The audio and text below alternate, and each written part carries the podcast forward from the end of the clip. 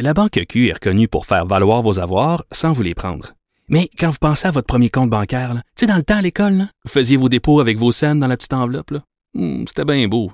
Mais avec le temps, ce vieux compte-là vous a coûté des milliers de dollars en frais, puis vous ne faites pas une scène d'intérêt. Avec la Banque Q, vous obtenez des intérêts élevés et aucun frais sur vos services bancaires courants. Autrement dit, ça fait pas mal plus de scènes dans votre enveloppe, ça. Banque Q. Faites valoir vos avoirs. Visitez banqueq.ca pour en savoir plus. Politiquement incorrect. Elle était d'une beauté, on le sait, mais elle était plus qu'une beauté. Cube Radio.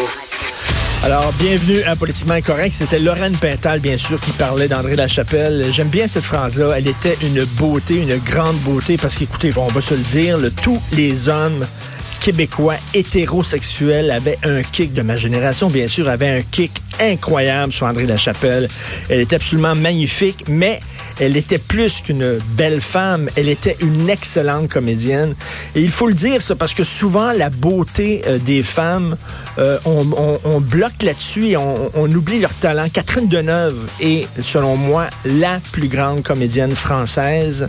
Et euh, pourtant, pendant très longtemps, Catherine Deneuve, lorsqu'on parlait d'elle, ah, c'était sa beauté, sa beauté glaciale, etc., froide. Et bon, on, sait qu'elle travaillait avec beaucoup de designers. Mais on oublie de dire, ben, c'est la plus grande comédienne française. Même chose pour Brigitte Bardot, que, que, changer la façon dont les comédiens jouaient avec un accent qui venait de la rue. Elle avait un côté, euh, euh, un côté euh, vulgaire, un côté euh, femme de son époque, etc. Elle a changé la façon dont euh, les gens jouent au cinéma, au même titre que Marlon Brando et James Dean. A été très importante, mais on a beaucoup parlé quand on parle de Brigitte Bardot, sa grande beauté, etc. Donc, André Lachapelle femme absolument magnifique, mais quelle grande comédienne. J'ai eu le privilège de la voir sur scène à de nombreuses reprises, entre autres dans des pièces de Tremblay. Elle pouvait tout jouer. Elle faisait de l'autodérision, elle pouvait rire d'elle-même, elle pouvait jouer du burlesque avec euh, quasiment Paul Berval puis Gilles Latulippe. Elle pouvait jouer des pièces euh, expérimentales pointues, euh, des pièces de répertoire. C'était une grande dame et paraît-il qu'elle s'en est allée avec autant de noblesse qu'elle a vécu. Je veux vous parler d'un texte dans le Devoir, page A10. Le livre québécois privilégie un genre. Je suis tellement tanné de ça. Je suis tellement tanné de tout ça. Le livre québécois privilégie un genre. Alors, une étude pointe les biais envers les hommes dans la chaîne de production littéraire. Il y a trop d'hommes qui écrivent des livres, il y a trop d'hommes dans les maisons d'édition, il y a trop d'hommes libraires, il y a trop d'hommes critiques de livres, il y a trop d'hommes qui placent des livres, ces tablettes chez Renaud-Bré puis chez Archambault. Pensez-vous vraiment Pensez-vous vraiment qu'il y a un éditeur qui reçoit un très grand manuscrit, un super bon manuscrit qui le lit et qui dit c'est bon, j'aimerais le publier, mais c'est une femme qui l'a écrit, donc je ne le publierai pas. Pensez-vous vraiment que ça existe au Québec? My God, arrêtez avec. Là, on va-tu se mettre à l'entrée sur le Salon du Livre actuellement? Êtes-vous déjà allé au Salon du Livre? 90% des gens au Salon du Livre, c'est des femmes c'est des femmes qui vont au Salon du Livre, c'est des femmes qui lisent. Est-ce qu'on va mettre quelqu'un à l'entrée du Salon du Livre qui va compter le nombre de femmes puis le, le nombre d'hommes qui vont rentrer en disant là, là, ah, il y a trop de femmes, là. Là, il faut que ce soit, il faut qu'on ait la parité dans le Salon du Livre. Là, là, il y a 5000 hommes, on est rendu à 5000 femmes, on arrête. Ça en finit comme les, les, toilettes, section hommes et section femmes au Salon du Livre. OK?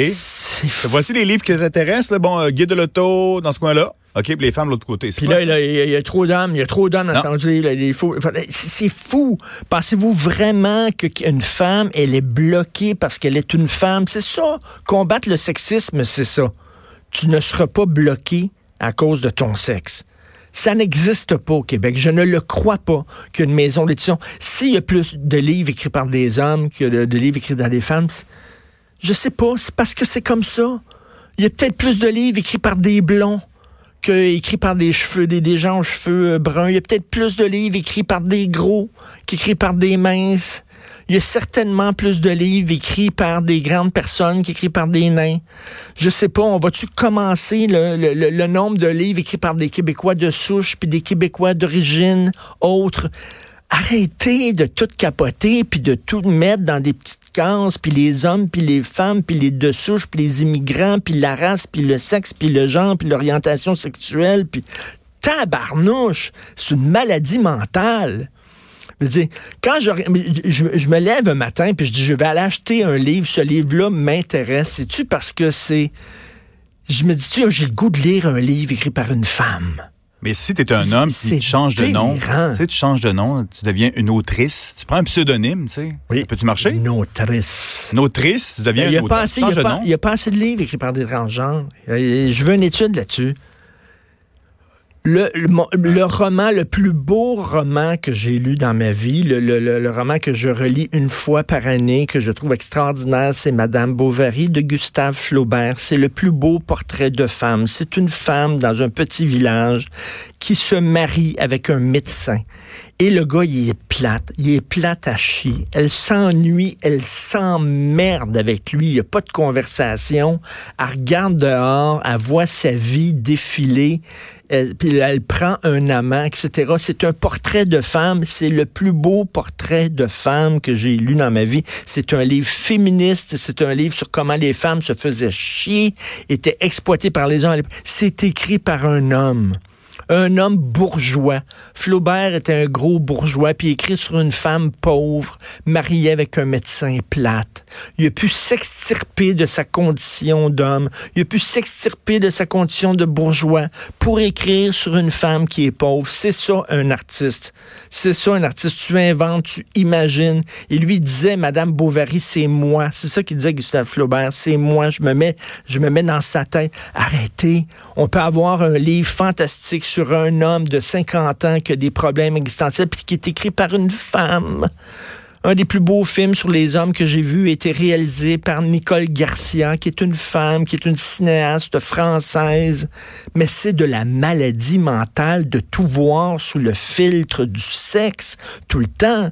Là, les vidanges, les vidanges. Moi, je veux savoir le nombre de vidangeurs hommes versus le nombre de vidangeurs femmes. Est-ce que les hommes produisent plus de vidanges que les femmes? Est-ce que je veux tout qu'on calcule tout dans notre société sous l'angle des sexes? Tiens, les avoir des sacs de rose. Tu sais, oui. Tu serais, là. Oui. Bleu, rose, bleu, rose. boîte, on en vendrait plus. Puis il y a combien de dans, les vidanges, je veux qu'on ouvre les sacs puis qu'on voit combien de déchets sont des déchets féminins puis des déchets masculins. Je veux le savoir. La récupération aussi. Combien de condoms versus combien de serviettes sanitaires? Ben. Là, à un moment donné, ça devient du, c'est débile. C'est complètement débile cette affaire-là. On dirait que ça te fâche, hein? Ça me fâche. Vous écoutez politiquement incorrect.